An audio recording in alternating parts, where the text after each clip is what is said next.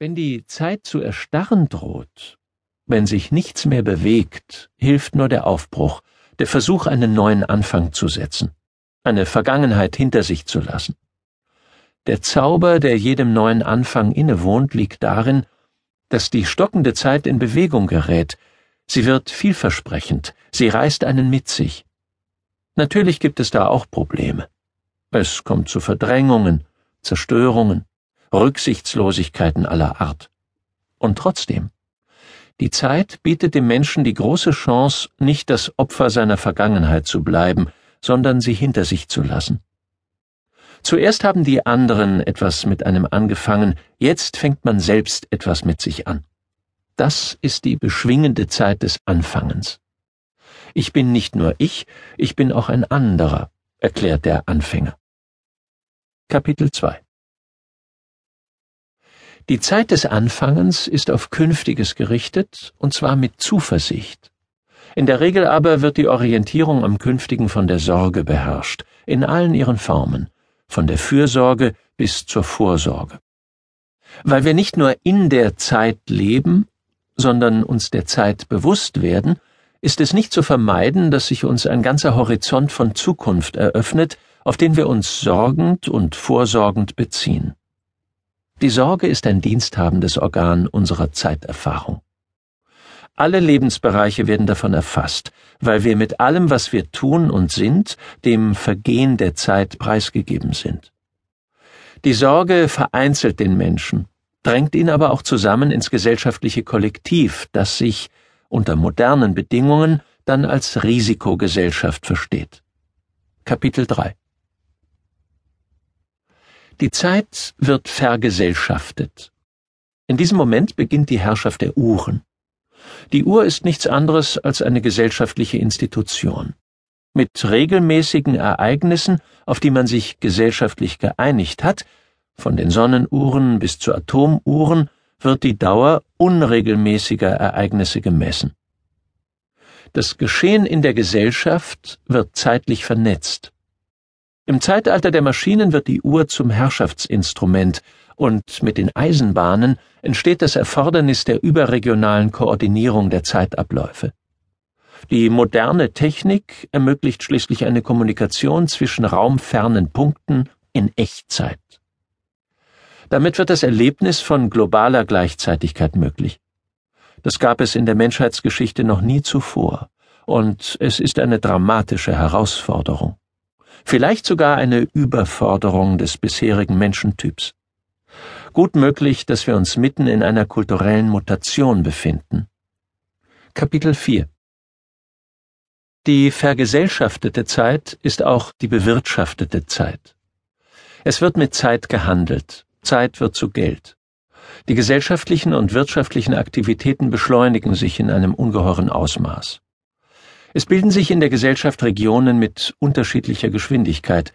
Beispielsweise ist die Finanzwirtschaft schneller als die Demokratie, die für ihre Beschlüsse mehr Zeit braucht. Es bahnen sich politische Machtkämpfe an um die Frage, wer bestimmt das Tempo. Die Zeit wird politisiert. Mit der Beschleunigung wird mehr Zukunft verbraucht und die Vergangenheit schneller entwertet. Die Gegenwart belastet die Zukunft mit ihren Abfällen und verbraucht die Naturschätze, die sich in Jahrmillionen gebildet haben. Der Angriff der Gegenwart auf den Rest der Zeit. Kapitel 5 Auch wenn es einem manchmal so vorkommt, als sei man vollkommen eingeschlossen in die vergesellschaftete und bewirtschaftete Zeit, ist diese Sphäre doch nicht alles. Wir blicken hinaus auf eine Weltzeit, die unsere persönlichen Lebensfristen, aber auch die Lebensdauer ganzer Gesellschaften und Kulturen unendlich weit übersteigt.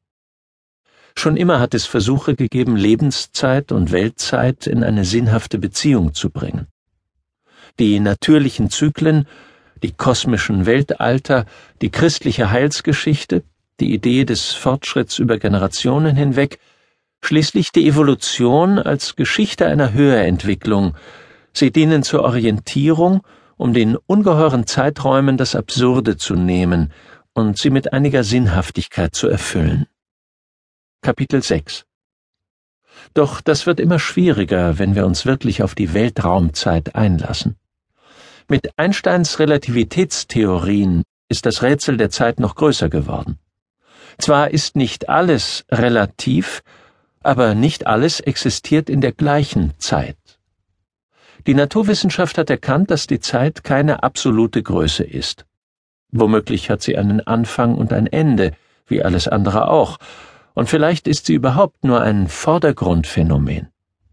Aber auch während Theorien über den angeblich illusionären Charakter der Zeit entwickelt werden, vergeht die Zeit. Kapitel 7 Zurück aus dem Weltraum in die Eigenzeit des Körpers und seiner Rhythmen. Die Begegnung mit der am eigenen Leibe erfahrenen Zeit. Zur Eigenzeit aber gehört auch die innere Zeit des Bewusstseins. Im bewussten Erleben des Zeitvergehens geschieht nämlich die geheimnisvolle Verwandlung des Wirklichen ins Unwirkliche. Wo ist das Vergangene, wenn es keine materiellen Spuren mehr davon gibt? Ist das Bewusstsein dann der einzige Aufbewahrungsort? Und wenn das Vergessen einsetzt und die Vergangenheiten auch aus dem Bewusstsein verschwinden, ist es dann so, als hätte es diese Vergangenheiten nie gegeben? Das gilt nicht nur für das Große und Ganze, sondern auch für den Einzelnen. Jeder ist der letzte Zeuge für etwas, das mit ihm unwiderruflich untergeht. Die modernen Speichermedien helfen da nichts, denn sie bewahren äußere Spuren, nicht innere Zustände auf. Das Bewusstsein der Zeit entdeckt die Furie des Verschwindens. Das ertragen wir nur, weil neue Wirklichkeiten auf den Schauplatz unseres Bewusstseins drängen, auch wenn, trotz aller Gleichzeitigkeit, jeder Eindruck ein wenig verspätet ins Bewusstsein tritt. Kapitel 8 Wir stehen unwiderruflich unter der Herrschaft der Zeit umso besser, dass wir wenigstens mit ihr spielen können. Wir können, erzählend, uns frei in der Zeit bewegen, vor und zurück.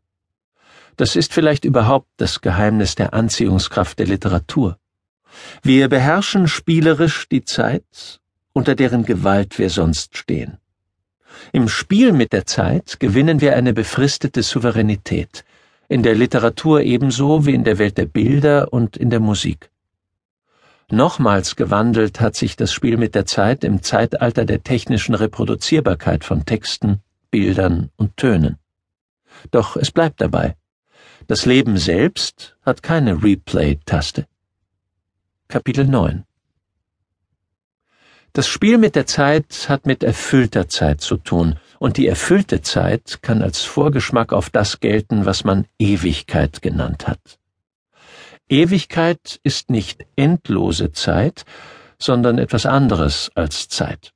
Ewigkeit ist ein Sehnsuchtsbild der Menschheit, wie auch Unsterblichkeit oder der christliche Glaube an eine Auferstehung des Leibes und der Seele. Alle diese untereinander höchst verschiedenen Vorstellungen hängen zusammen mit dem wohl unauflöslichen Widerspruch, dass man sich von außen sehen kann und deshalb um seinen Tod weiß. Von innen aber kann man sich eben doch nicht wegdenken.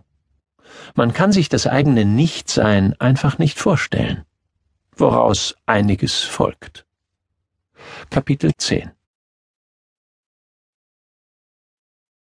Kapitel 1 Zeit der Langeweile Vom Vorzug, sich langweilen zu können. Die Ereignisse gehen, die Zeit kommt. Unerträglichkeit der linearen Zeit. Das Warten. Godot. Kultur als Zeitvertreib. Ein dünner Ereignisvorhang lässt ins Nichts der Zeit blicken. Der metaphysische Tinnitus. Romantische Erkundungen der Langeweile.